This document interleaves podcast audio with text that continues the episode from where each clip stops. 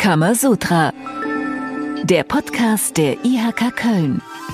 Aus Liebe zur Wirtschaft. Folge 19 von Kamasutra. Herzlich willkommen. Heute geht es um das Thema Demokratie. Es ist kompliziert. So lautet der Titel unserer heutigen Podcast-Folge und äh, die aktuelle Ausgabe des Kammermagazins IHK Plus titelt Rechtsstaat in Gefahr. Was Unternehmen brauchen und was nicht. Genau darüber wollen wir auch in dieser Kamasutra-Folge sprechen. Thema ist eben heute, wie steht es eigentlich um unsere parlamentarische Demokratie? Funktioniert sie noch ohne weiteres? Hat sie wie in anderen Staaten schon Kratzer bekommen? Oder wird sie vielleicht gerade ausgehöhlt? Wenn man die gesellschaftlichen und politischen Debatten verfolgt, dann kann man sich diese Fragen schon ein wenig stellen. Und das tun wir nämlich heute. Wir diskutieren darüber in unserer Folge mit Uwe Vetterlein und mit, mit Nicole Grünewald, äh, also quasi mit äh, der Doppelspitze der IHK Köln. Grüßt euch. Ja, hallo Konstantin. Hallo Konstantin. Sag doch mal, warum genau beschäftigt euch dieses Thema so intensiv? Tja, das ist relativ einfach. Ähm, das ist ja unsere Grundlage, also die Grundlage für unsere Wirtschaft. Denn äh, gerade für die Wirtschaft ist das wichtig, dass äh, eine parlamentarische Demokratie auch wirklich richtig gut funktioniert. Denn unsere Unternehmen brauchen eine verlässliche Grundlage. Ja, also man muss der Politik vertrauen können. Und ähm, deshalb haben wir aus Sicht der Wirtschaft ein paar Punkte, auch jetzt gerade in unserer Demokratie, die für uns nicht verhandelbar sind. Welche Punkte sind das? Also das sind, wir haben das jetzt mal so auf drei zusammen komprimiert. Äh, das, äh, wir haben gesagt, dass, was ganz, ganz wichtig ist, ist der offene Diskurs. Dann das zweite, was äh, nicht verhandelbar ist, das ist die Verbindlichkeit von Entscheidungen. Und das dritte, was genauso wichtig ist, ist die Gewährleistung der persönlichen und unternehmerischen Freiheit. Denn nur wenn diese drei Punkte gewährleistet sind, dann können unsere Unternehmen die Anliegen platzieren, sie können planen und sie haben die Freiheit, ihr Unternehmen so zu führen, dass es stabil ist, ähm, auch im Wettbewerb bestehen kann. Und gerade in Krisenzeiten wie jetzt jetzt. Also wir haben wirklich die letzten drei Jahre, vier Jahre sind nur durch Krisen geprägt worden. Ähm, unsere Unternehmen sind da sehr gut durchgekommen ähm, und das ist halt existenziell wichtig, äh, dass, äh, dass die Grundlage stimmt. Und die Grundlage ist bei uns die soziale Marktwirtschaft, die Demokratie und äh, dass sie auch vernünftig funktioniert. Und um das nochmal auf den Punkt zu bringen, hier, das kann man sagen. Kann man sagen.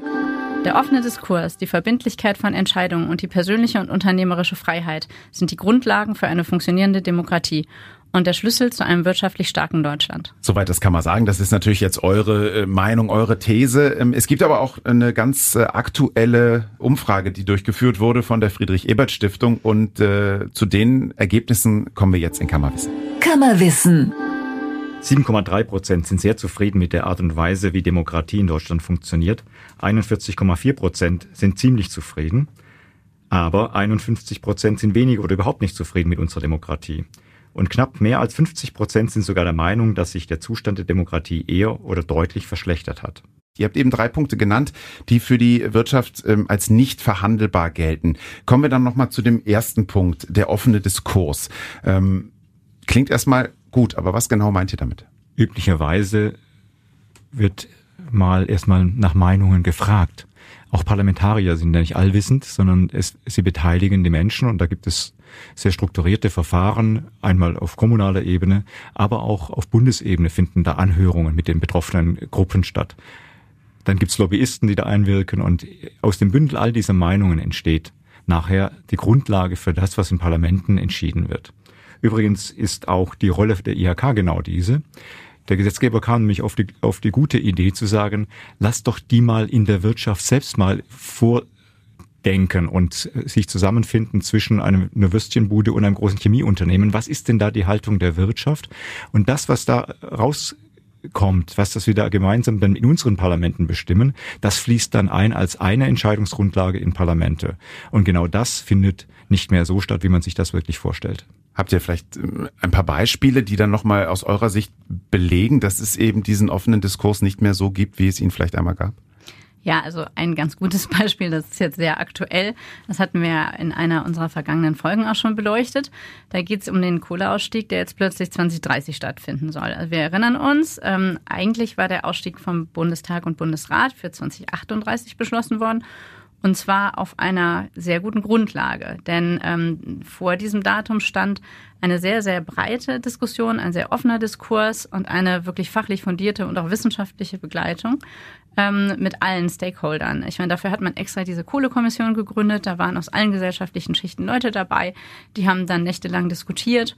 Und äh, auf dieser Grundlage, also auf diesem wirklich offenen und äh, transparent geführten Diskurs, ist dann ähm, das Jahr 2030 auch beschlossen worden. Und ähm, das, was jetzt, äh, jetzt vor einem halben Jahr passiert ist, das war dann genau das Gegenteil eines offenen Diskurses, sondern dann haben sich äh, drei zusammengesetzt, und zwar Bundesregierung, Landesregierung und RWE, und haben dann gesagt, okay, wir ziehen das mal eben acht Jahre vor. Und das hat mit einem offenen Diskurs so wirklich überhaupt nichts mehr zu tun. Und äh, dann hat man das dann auch gemerkt und hat dann sich überlegt, dass es vielleicht ganz gut ist, so im Nachhinein dann noch die Zustimmung von verschiedenen gesellschaftlichen Gruppen einzuholen. Und das war dann dieser Reviervertrag 2.0, den wir dann aber auch nicht unterschrieben haben.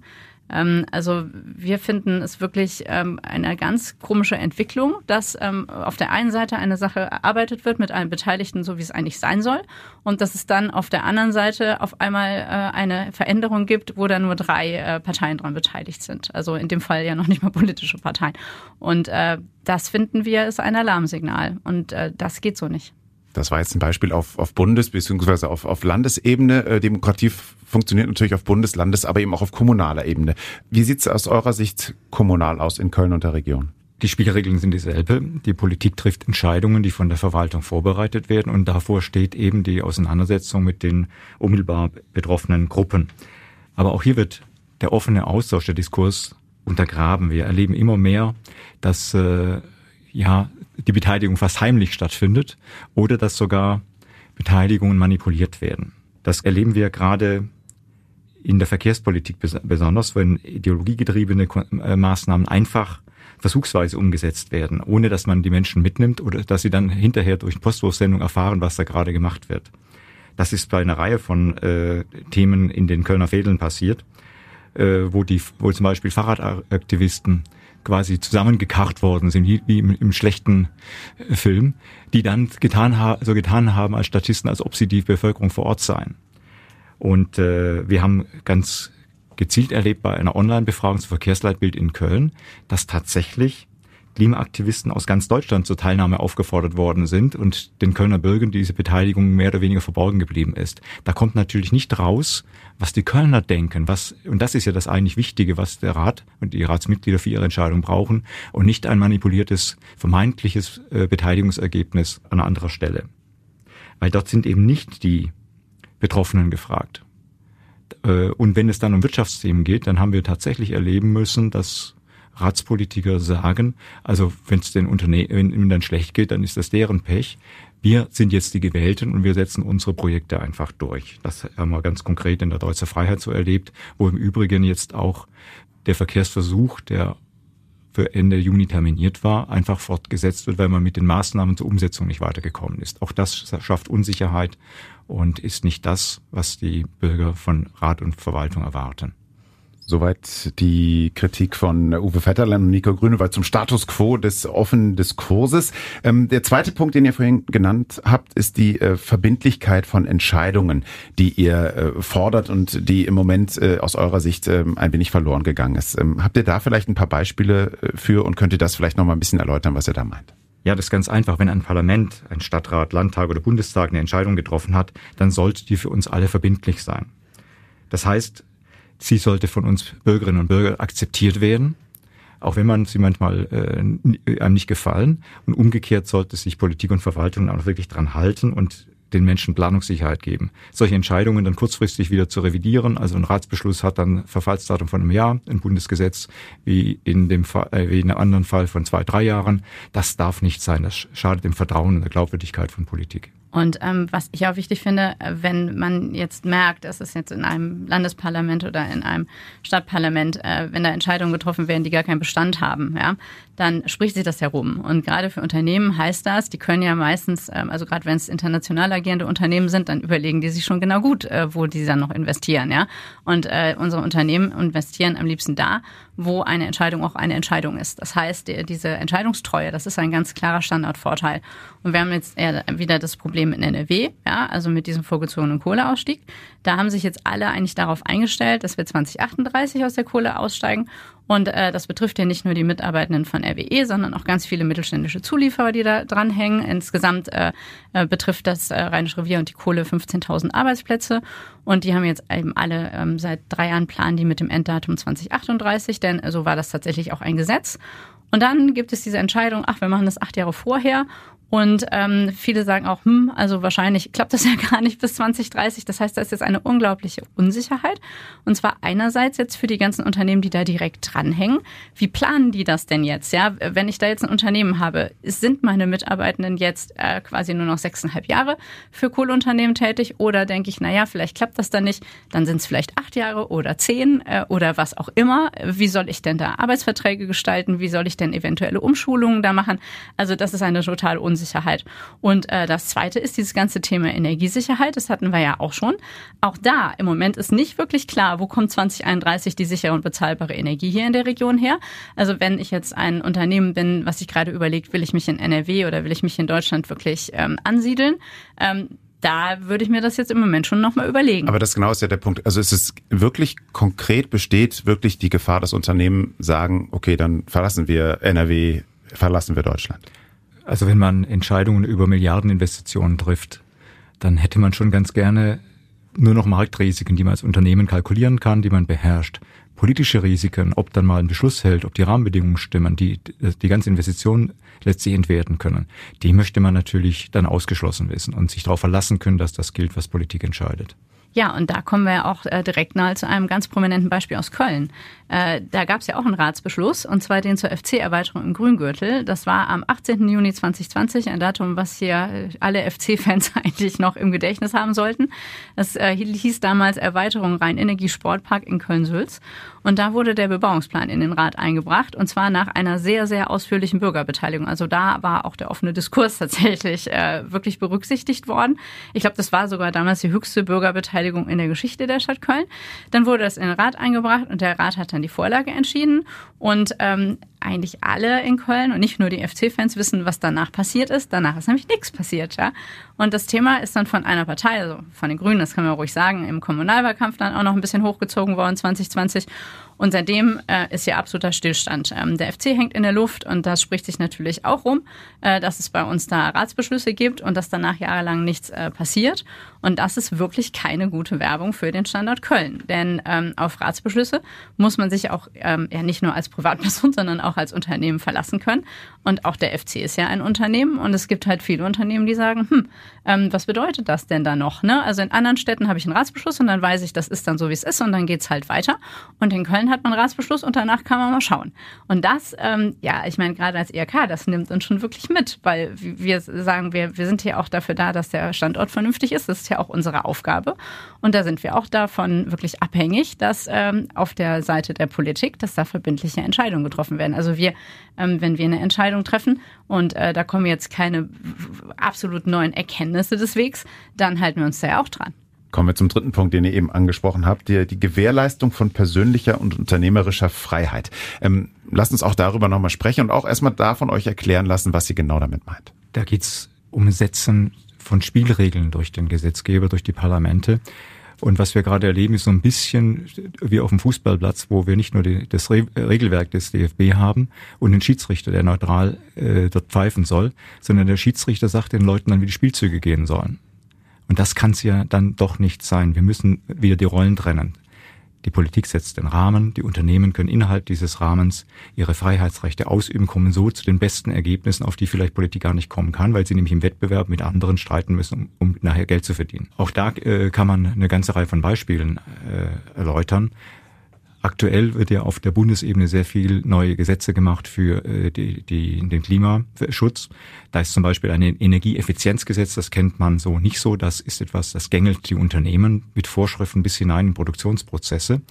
Was aber jeder jetzt inzwischen gehört hat, ist das Gebäudeenergiegesetz, da geht es in die berühmten Wärmepumpen, wo es da letztlich eine Technologie vorgeschrieben werden soll, sie möglichst schnell eingeführt äh, werden soll und den Menschen die Freiheit genommen wird zu sagen, ich mache dies oder mache jenes, das zum selben Ergebnis führt und insbesondere durch die Kurzfristigkeit wird dann mal ganz schnell auch ganz viel Vermögen entwertet.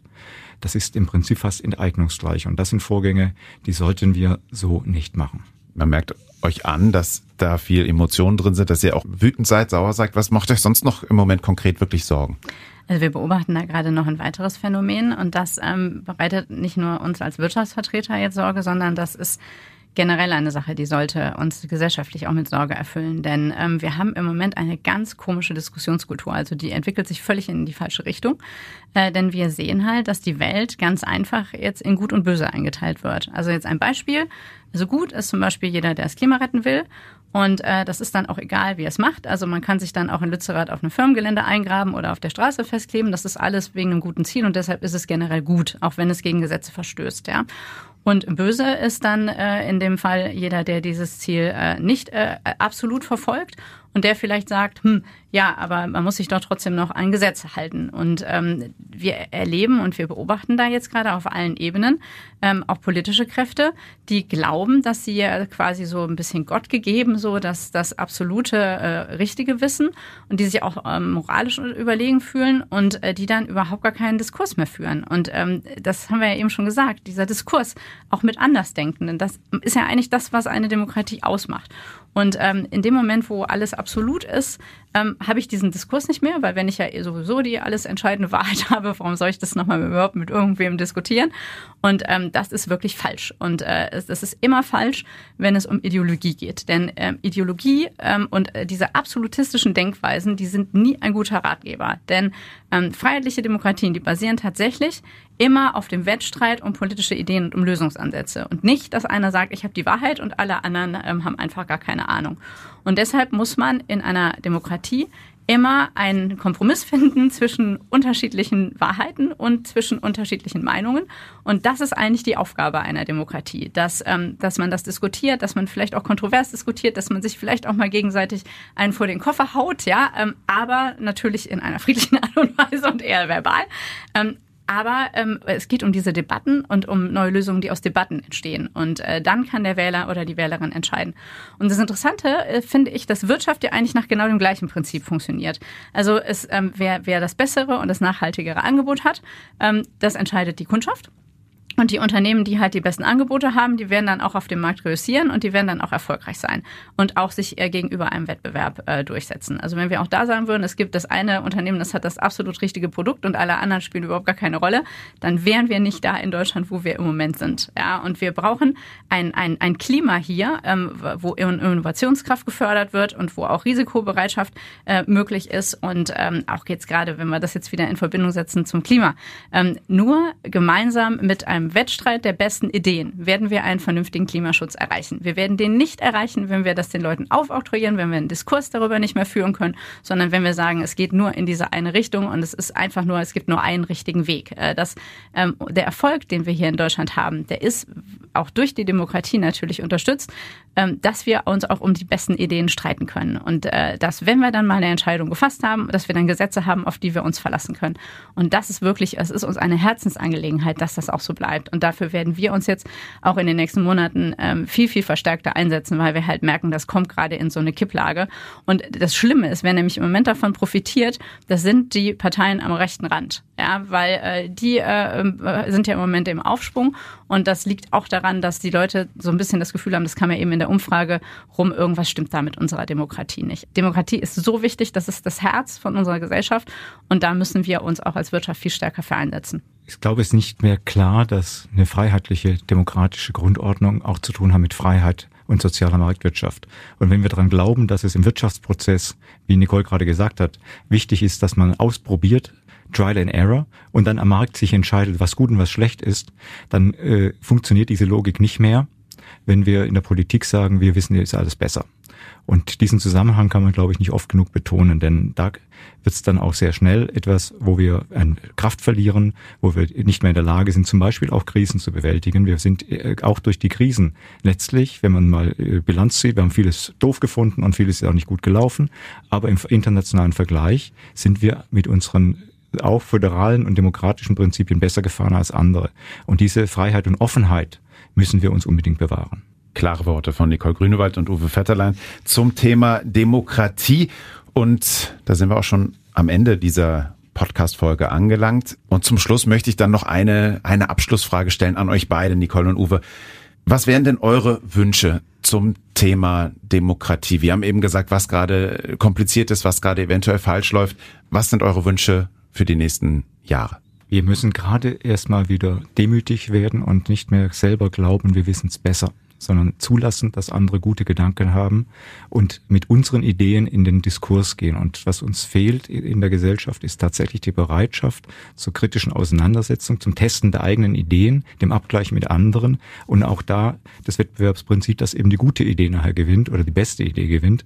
Das müssen wir, glaube ich, uns allen wieder bewusst machen und das muss auch Training werden an Schulen, auch wieder für junge Erwachsene, dass es darum gehen muss, wir müssen uns austauschen. Ja, Demokratie ist langsam aber das andere führt vielleicht in die falsche Richtung und zum falschen Ergebnis. Worum es wirklich geht, also was wir halt auch merken und was ich mir wirklich wünschen würde, wir müssen wieder zu einer Diskurskultur zurückkommen. Also wir können nicht sagen, es gibt nur eine Meinung und entweder ihr schließt euch die, der an oder ihr seid doof. Also es geht wirklich darum, auch miteinander zu streiten. Und das Streiten ist in dem Fall wirklich total positiv gemeint.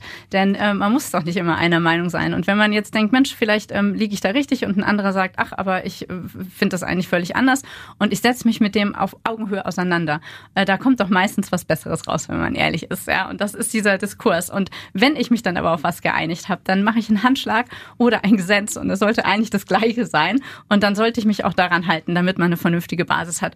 Das Tolle bei uns im, in, in Deutschland ist doch, dass wir diese Freiheit haben. Also wir haben noch wirklich diese große Freiheit, innerhalb der Regeln dann auch wirklich das zu tun und zu lassen, was wir für richtig halten. Äh, und wir sind natürlich verantwortlich, auch als Unternehmerinnen und Unternehmer. Wir, wir sind unseren Mitarbeitenden gegenüber verantwortlich. Wir sind unseren Geschäftspartnern und Partnern gegenüber verantwortlich. Und das, das treibt einen doch an und das möchte man doch so gut wie es irgendwie geht auch äh, ja wirklich umsetzen können. Und das werden wir jetzt wirklich in den nächsten Monaten äh, tatsächlich auch nochmal in, in den Diskurs bringen. Und das wollen wir wieder, dass es äh, wirklich jeder begreift, äh, dass das die Basis ist, auf der wir hier wirklich äh, in Deutschland extrem gut gelebt haben in den letzten Jahren. Und wir möchten, und es ist uns eine Herzensangelegenheit, dass das auch so bleibt. Und es ist im Moment kompliziert. Ja? Es gibt ja auch so Beziehungsstatus, dass es äh, ein bisschen kompliziert ist. Aber gerade deshalb, da muss man doch daran arbeiten, dass wir da jetzt in die richtige Richtung unterwegs unterwegs sind und nicht, dass man vielleicht auch wie in ein paar europäischen Ländern um uns herum, ähm, dass das dann anfängt zu bröckeln und dass wir dann vielleicht auf einmal äh, uns in der falschen Richtung sehen. Also das äh, wollen wir vermeiden und dafür arbeiten wir.